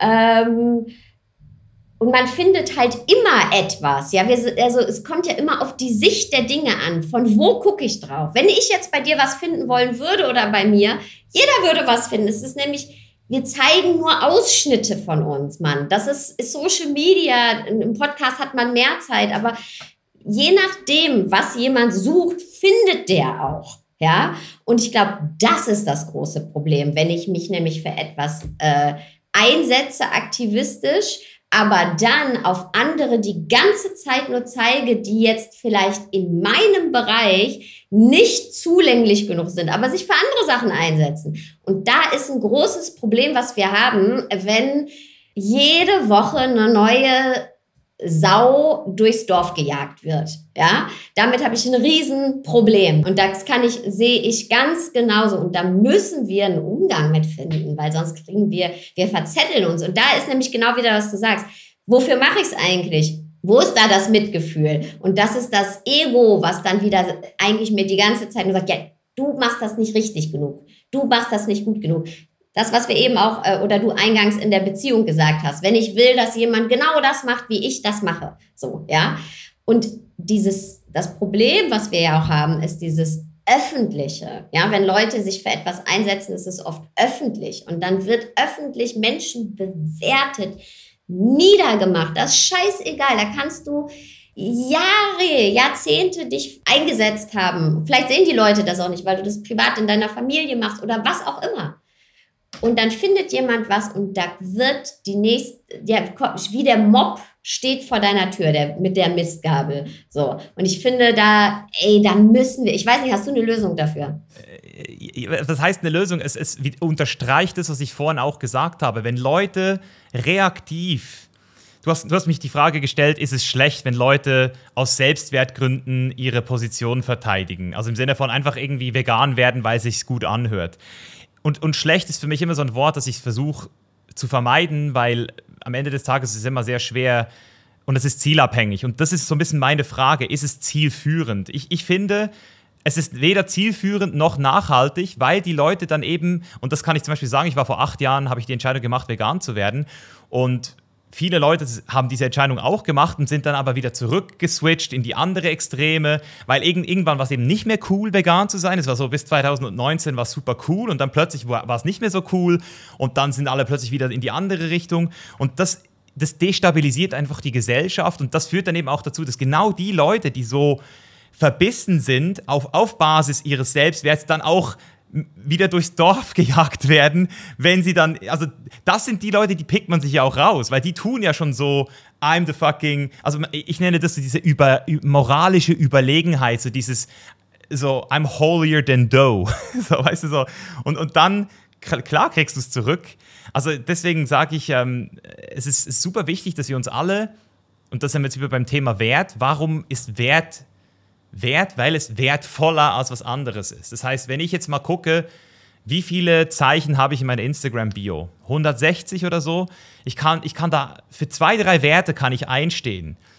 Aber wenn ich jetzt vegan, äh, ähm, Pronomen, dann habe ich noch die Ukrainer-Flagge drin, dann habe ich aber auch noch irgendwie 15 andere Sachen drin. Also ich, ich bin sozusagen bei allen Hochzeiten dabei dann verschwimmt alles so ein bisschen und ich frage mich dann so, wo ist jetzt der Wert? Weil es ist alles gleich, viel wert irgendwie wieder. Also ich, deswegen finde ich es so wichtig, dass jeder sich so wirklich so fragt, was berührt mich so tief, dass es auch wirklich nachhaltig zu Veränderung führt, weltweit, systemisch und nicht nur so ein Trend ist, weil jetzt alle auf den gleichen Trend aufspringen. Und das ist halt, es, ja, es, es, es, ist eine harte Diskussion, über die man äh, reden kann, weil ich habe auch keine Lösung. Es ist, es ist mit Social Media so geworden, dass einfach alles irgendwie so eine Echo, so eine Echo Chamber ist. Es ist so, ich weiß auch nicht, wie viel davon wirklich real ist und wie viel davon eben wirklich nur auf Social Media so groß gemacht wird. Es ist, ja, schweres Thema.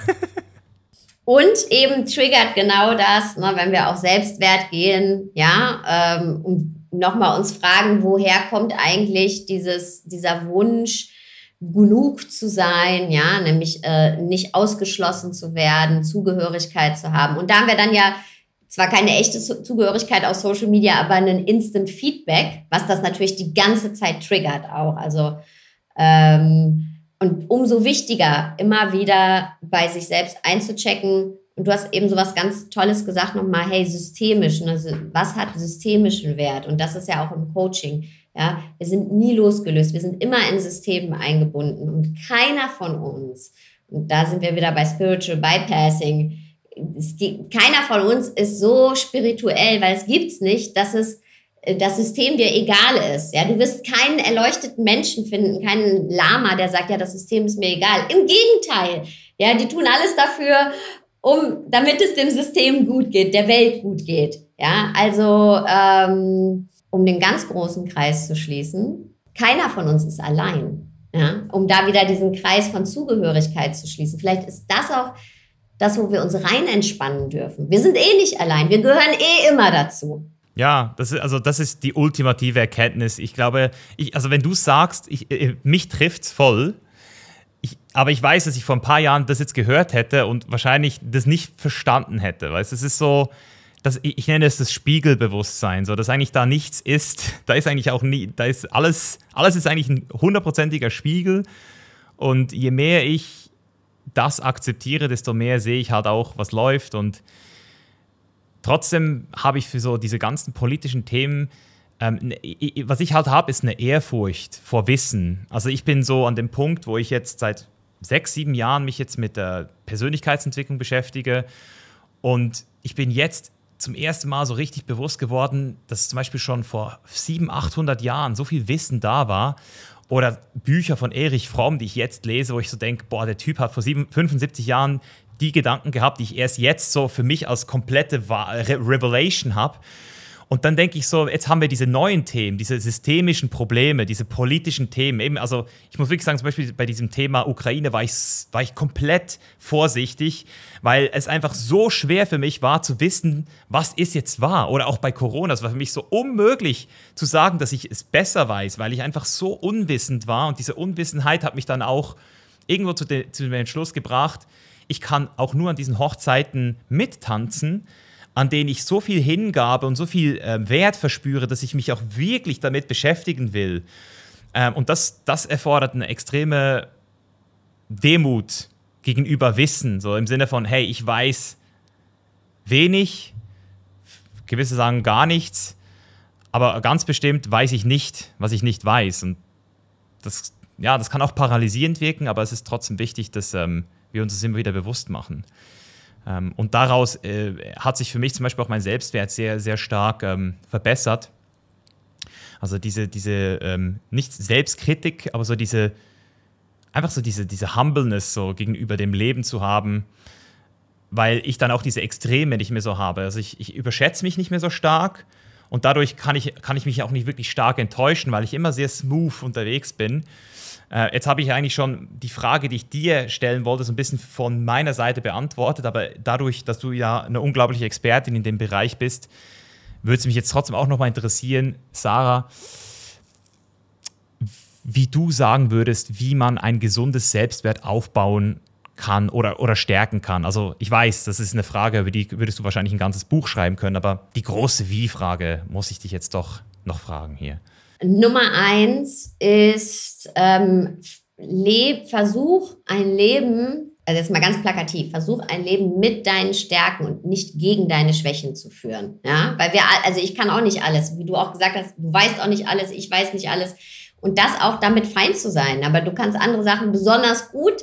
Ja, und ähm, wir sind aber so, dass wir ein Leben führen gegen unsere Schwächen. Ja, noch das ausmerzen, das ausmerzen. Nee, guck doch mal, was ist das, was schon da ist oder wo dein Interesse ist oder was du besonders gut kannst. Nummer eins. Nummer zwei ist wirklich dir bewusst machen, wie oft im Leben du dich eigentlich ablehnst und da äh, einen anderen Umgang mit dir finden. Ich habe so eine Übung, die heißt mit Achtsamkeit in Selbstliebe erblühen. Ich weiß, hier sind ganz viele Männer, aber ich sage es trotzdem, weil es gilt für jeden von uns. Ja, überleg mal heute, wie oft hast du dich schon heute abgelehnt? Ja, wie oft hast du heute an dir runtergeguckt und gesagt, boah, will ich so nicht haben? Oder äh, hast dich so weitergetrieben, obwohl du eigentlich eine Pause brauchtest, whatever, hast gesagt irgendwie, ey, das hätte ich anders machen sollen, hast dich hart zensiert, ja. Ähm, und das ist nicht positive Kritik üben oder konstruktive, sondern wirklich, wann hast du dich, wie oft hast du dich heute runtergemacht? Ja. Und dann, was hast du danach gemacht? Wahrscheinlich bist du danach direkt ans Telefon, hast eine E-Mail geschrieben, bist einkaufen gegangen, also einfach zum, zur Tagesordnung übergegangen. Würdest du einen anderen Menschen dich so behandeln lassen? Nein, würdest du nicht. Würdest, du würdest sofort sagen, ey Junge, was ist hier los? Das geht so nicht, ja. Aber mit dir selber machst du es. Und ähm, entwickle da einfach eine Achtsamkeit für. Und wenn du das nächste Mal dich dabei erwischt, dann mach mal zwei Minuten Pause, einfach nur, weil du es dir wert bist. Das, das, heißt nicht, dass wir jetzt alle morgen sagen müssen, oh, ich liebe mich, ich bin die Tollste oder ich bin der Tollste. Und nein, weil wir, manche Muster sitzen tief, ja. Und wir haben eben auch Schatten. Aber nimm dir die Zeit, bei dir zu sein, genau in den Momenten, in denen du dich nicht magst, in den Momenten, in denen es dir schwerfällt, mit dir zu sein. Schubst dich nicht weg. Ja, erinnere dich daran, warum wir das alles machen, um Zugehörigkeit zu bekommen. Aber verlass dich doch nicht selber. Ja, wir wollen so sehr von anderen, bei anderen dazugehören, dass wir uns ständig selbst verlassen.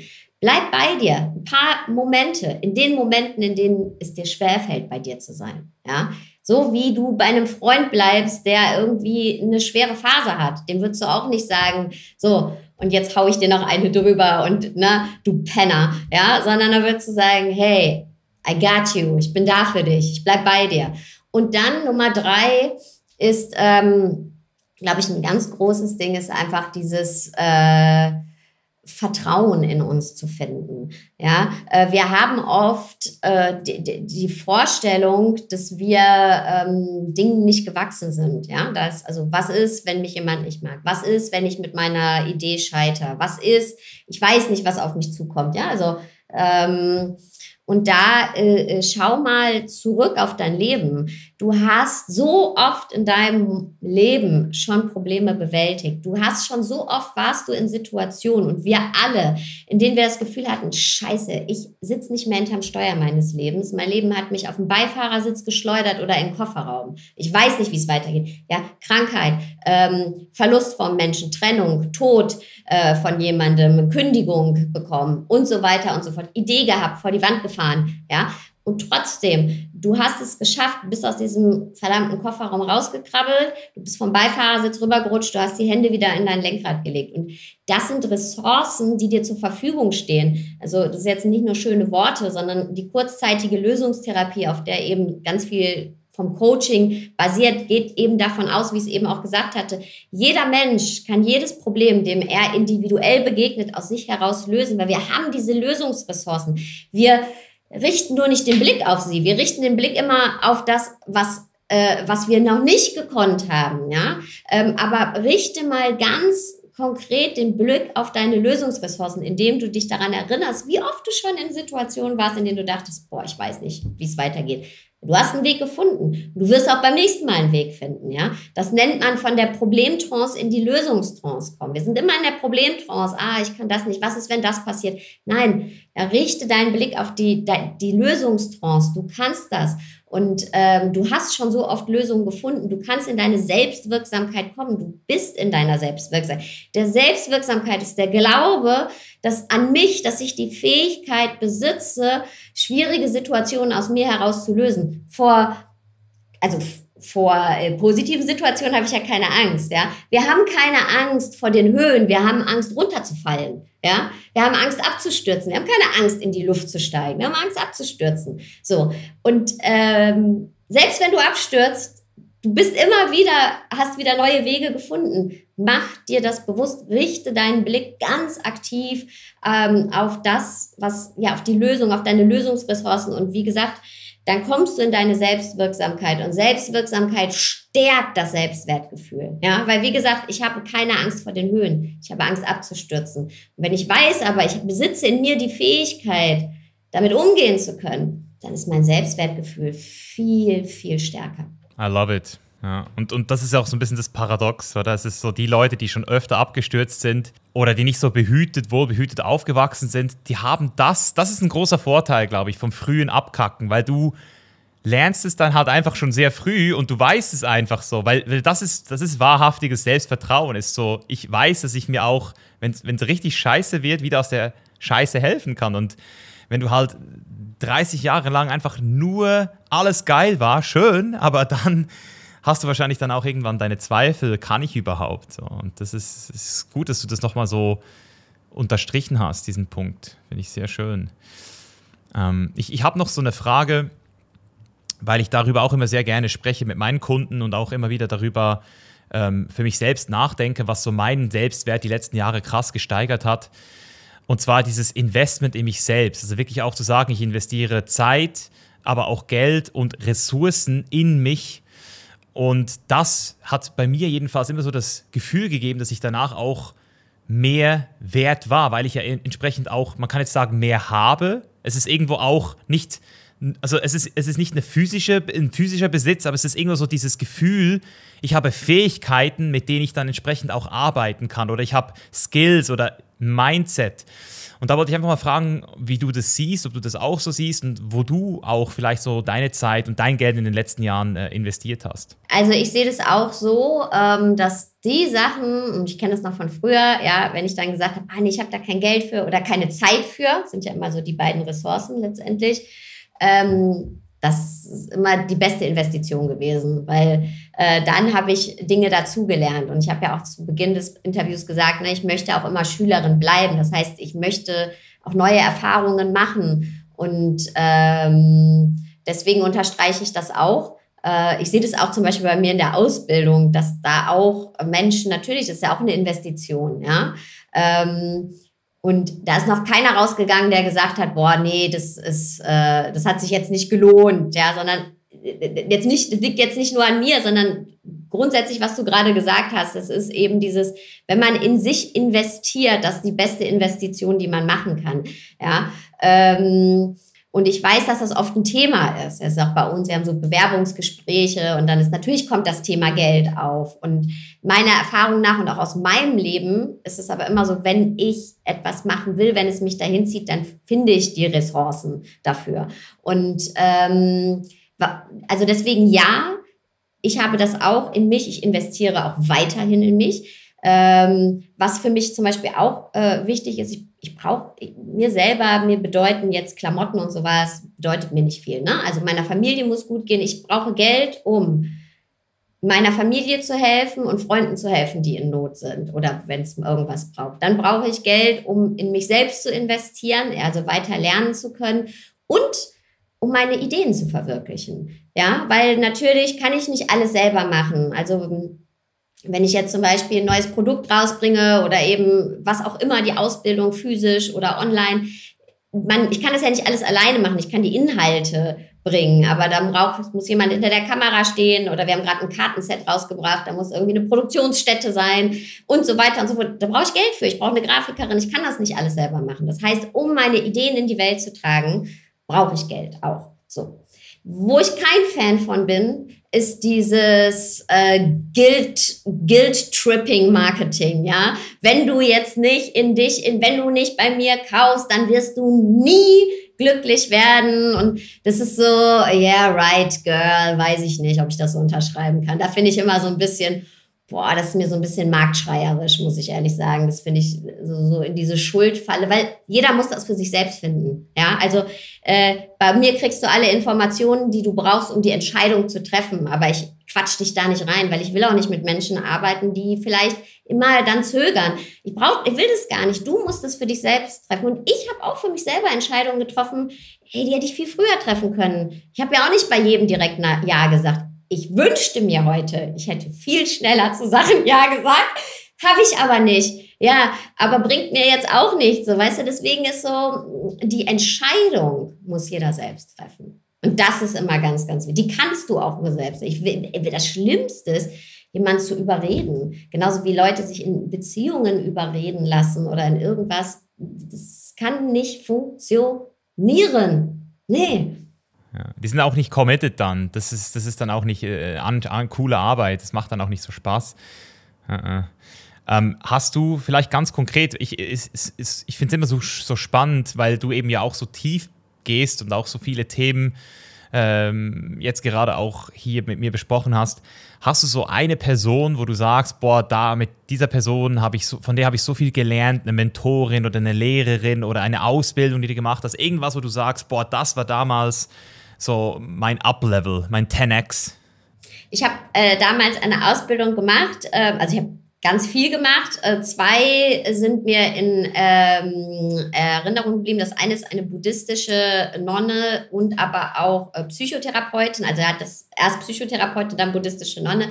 Bei der habe ich ganz, ganz viel gelernt. Da habe ich nämlich, die habe ich mal gefragt, ähm, äh, als das anfing mit dem Podcast und so, ne, da habe ich, boah, da habe ich so gehasselt ne, oder gestruggelt, weil ich mir dachte, ey, wenn ich jetzt anfange, das alles öffentlich zu machen, ne, mit Social Media und so, das ist ja auch so eine narzisstische Veranstaltung. Darf ich das überhaupt? Da geht es doch dann nur um mich. Und bin ich überhaupt gut genug, diese Themen? Ich habe doch selber meine ganzen Fragen noch. Ich weiß, die Leute fragen mich nach Rat, aber ich frage mich doch selber noch oder ne, mach Dinge manchmal anders, als ich sie machen sollte. Und da hat sie zu mir gesagt, ey, solange du dir die Frage stellst, you're gonna be fine. Dann ist eine Arbeit genau richtig. Nummer eins, Nummer zwei, dann habe ich bei einer, das war die, der Anfang meiner Reise, war tatsächlich bei einer schamanischen Lehrerin und da bin ich rein. ja, das heißt heilen durch Erinnern. Ne? Da gehst du wirklich durch deine Trauma. Es geht eben auch darum, Trauma im Körper aufzulösen. Und ich kam dahin und dachte ich, oh Mann, ne, so waren so, so, so eine Ausbildung über mehrere Jahre am Wochenende und da ging es ab, ey, die Leute sind da in die Katharsis gegangen. So, und ich habe gedacht, okay, man meditiert jetzt ein bisschen und dann, ja, das war sehr laut und wie gesagt, da kommt also kathartische Reinigung und das war für mich auch so, ich gedacht habe, okay, alright, was mache ich hier eigentlich? Und dann bin ich aber dabei geblieben und es war das Beste, was mir jemals passiert ist. So, also äh, Genau. Und der Retreat, ähm, Path of Love, lege ich jedem ans Herz. Schaut es mal an. Ähm, Gibt es die Seite Path of Love. Meine anderen beiden Lehrer unterrichten leider nicht mehr. Ähm, aber Path of Love ist eine Vereinigung oder es ist, ist ähm, von, von ganz tollen Menschen gegründet, die früher äh, mit Osho zusammengelebt haben. Und das sind aber auch alles ausgebildete Therapeuten, Therapeutinnen gibt es überall auf der Welt, es sind immer einwöchige Retreats. Ähm, da hat sich die Szene abgespielt äh, mit der Frau und dem Mann, von dem ich erzählt habe. Ähm, und das ist wirklich so tolle Arbeit. Äh, ihr seid da in den allerbesten Händen, ihr seid da aufgefangen. Ähm, und das, also das hat mich um Lichtjahre nach vorne gebracht. Das kann ich jedem empfehlen. Und aber auch da, der ist nur Bullshit, ne? Du gehst in deine Themen rein. Also man identifiziert sich ja auch oft mit so einem Thema. Ne? Bei mir war es oft so, mein Vater zum Beispiel. Mein Vater ist äh, damals nach Deutschland gekommen, der ist eigentlich ursprünglich äh, in, Inder und ist aber aus Südafrika nach Deutschland gekommen und es hatte nie irgendwie hier Fuß gefasst. So. Also das heißt, mein Vater wir haben erst auch eine Woche nachdem er gestorben ist, erfahren, dass er gestorben ist, weil mein Vater hatte immer unterschiedliche Pässe dabei, war oft im Gefängnis, die, also so der Klassiker. Aber ein herzensguter Mensch, wirklich so. Aber das war so immer das, mein Thema, so meine Vaterwunde, ne? so, über das ich mich auch identifiziert habe. Hat mir irgendwie ja auch was ja, gebracht sozusagen. Ja, oder meine Oma, bei der ich aufgewachsen bin, die noch aus der NS-Zeit kommt und natürlich mit mir ein Problem auch irgendwie hatte, war auch immer so mein Thema. Es waren so die Sachen, klar haben die mich geprägt, aber da konnte ich ja auch immer sagen, so, ja, I'm the victim. Und dann bin ich da rein, haben die gesagt, okay, jetzt die Geschichte von deiner Oma und deinem Vater kennen wir jetzt, okay, aber worum geht es eigentlich wirklich? So, was ist eigentlich mit dir? So, und ich so, okay. Also es, ist, es, es, es, es, manchmal sind es so Leute, die haben einfach diese, diesen Blick, wo du weißt, da kommst du jetzt nicht mehr, da kommst du jetzt nicht mehr weg. die gucken einfach durch dich durch. Da ist einfach so, shit. mhm. Geil, mega geil. Was war es bei dir? Boah, ähm, das Ding ist, ich bin bis, bis ich würde mal so sagen, bis 2016 war ich der Meinung, ich habe keine wirklichen Probleme. So. Und hatte auch nie das Gefühl, also ich hatte Business Coaches schon, ich hatte schon Leute, die mir vor allem gezeigt haben, wie man richtig erfolgreich wird, finanziell, strategisch, Marketing, das habe ich alles schon sehr früh gecheckt, dass man Geld in sich investiert, ähm, um entsprechend mehr Geld zu verdienen. Also es hat irgendwie von Anfang an einfach schon Sinn gemacht, sehr rational. Aber so auf dieser Selbstwertebene und auch Selbstbewusstseinsebene, ich habe damals irgendwann mal so angefangen zu meditieren aus Stressreduktionsgründen, aber auch nicht jetzt wirklich so, um spiritueller zu werden. Und dann habe ich 2016 meinen ersten Meister gefunden, und zwar den Pilz. die, die, Mushrooms. Äh, ja, ja, und die haben mir, also da hat mein Unterbewusstsein oder hat auch der Pilz hat einfach mal einmal so richtig schön in die Fresse gehauen und gesagt, hey, du bist gar nichts so, tu nicht so krass so. Also du hast noch ganz viel vor dir. Und das war dann auch so ein bisschen die Geburtsstunde von dem, was heute The Chain is Life ist. Also das war so die Erkenntnis, dass da einfach noch mehr ist, dass da Ketten sind, vor allem eben im maskulinen ähm, Ego, ähm, sehr, sehr tief. Also wenn ich jetzt auch so gucke in der Szene, Persönlichkeitsentwicklung, Spiritualität, das ist sehr feminin geprägt noch. Also das heißt Frauen oder Männer, die eher feminine Qualitäten aufweisen und diese ganzen Alphas oder sagen wir mal so diese, diese sehr stark maskulinen Männer, von denen sind sehr wenig wirklich bereit, die Arbeit zu machen.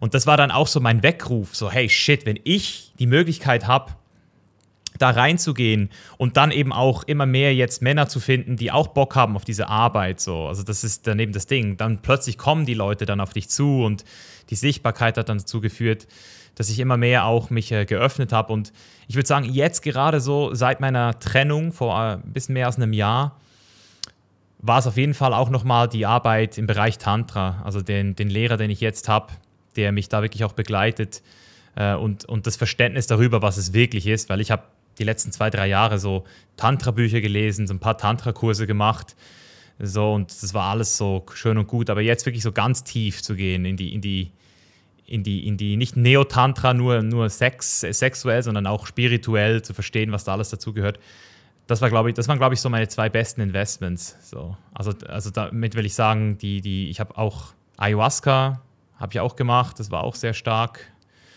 weil es nicht nur Ayahuasca war, sondern es war auch so eine Woche Live-Coaching, was auch sehr christlich war damals sogar noch, also sehr auf dieser ähm, God-Ebene, also was für mich auch neu war, mich, mich zu konfrontieren mit diesen westlichen spirituellen Ansätzen, so, ich weiß nicht, ob du Michael Beckwith kennst, ähm, das ist ein bisschen so, hat mich auch sehr überrascht, dass ich doch gar nicht mal so weit entfernt bin mit meinen Überzeugungen auch, was, was, was die Kirche, also dass die auch viel Gutes gemacht haben. Also nicht, nicht das, was da äh, die katholische Kirche gemacht hat, sondern äh, was danach gekommen ist, halt auch.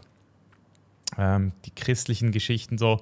Ja, also das, das waren so meine größten Game Changers. Also Plant Medicine, Meditation durch Vipassana jetzt auch und Tantra äh, und das auch immer wieder mit verschiedenen Lehrern, die da einfach auch immer noch in meinem Leben sind. Das ist das Spannende. Also das sind dann auch Leute, die bleiben in der Regel. Und das ist eben auch etwas, was ich gemerkt habe, dass die nachhaltige Transformation, ja, der Kickoff ist ein Mentoring bei uns, es, sind zehn Wochen, aber die Leute, die wirklich wachsen, das sind die, die auch im Inner Circle sind mit mir und einfach mit denen ich, mit denen ich auch Zeit verbringe, irgendwann mal mich treffe und Retreats mache mit denen. Das ist, das, das ist das, was wir ja auch nicht mehr haben in der westlichen Welt, so dieses Entfremdete, so dieses, hey, Mann und Frau gründen eine Familie, haben Kinder, gehen arbeiten und da ist kein Tribe, da ist keine Community, da ist kein Leben. So, das, jeder hat seine Probleme, jeder behält alles für sich, jeder Haushalt. Das ist einfach so, das ist einfach weird. Ja, und, und Reisen, sieben Jahre Reisen, das war mein teuerstes Investment. sieben Jahre Reisen. Ey, es ist voll weird, was du gerade gesagt hast, dass jeder so unter sich bleibt. Ich könnte schon wieder ein neues Thema aufmachen, weil gerade wenn es um Männer, also auch bei Men Frauen genauso, aber als mein Sohn zum Beispiel in die Pubertät gekommen ist, habe ich auch gedacht, hey, in anderen Kulturen ist es zum Beispiel auch so, dass dann ne, die Gruppe von Männern den jungen Mann quasi mitnimmt und äh, quasi ja, mehrere Tage mit dem unterwegs ist und initiiert. Und das gibt es hier alles ja überhaupt nicht mehr als für den nächsten Podcast. Also äh, ja, und, und ich kann es auch nur unterstreichen, was du gesagt hast. Die Lehrer tatsächlich, mit denen, die, ja, wo ich so diese Shifts hatte, die sind auch immer noch in meinem Leben. Das stimmt. Man hat dann diese Verbindung.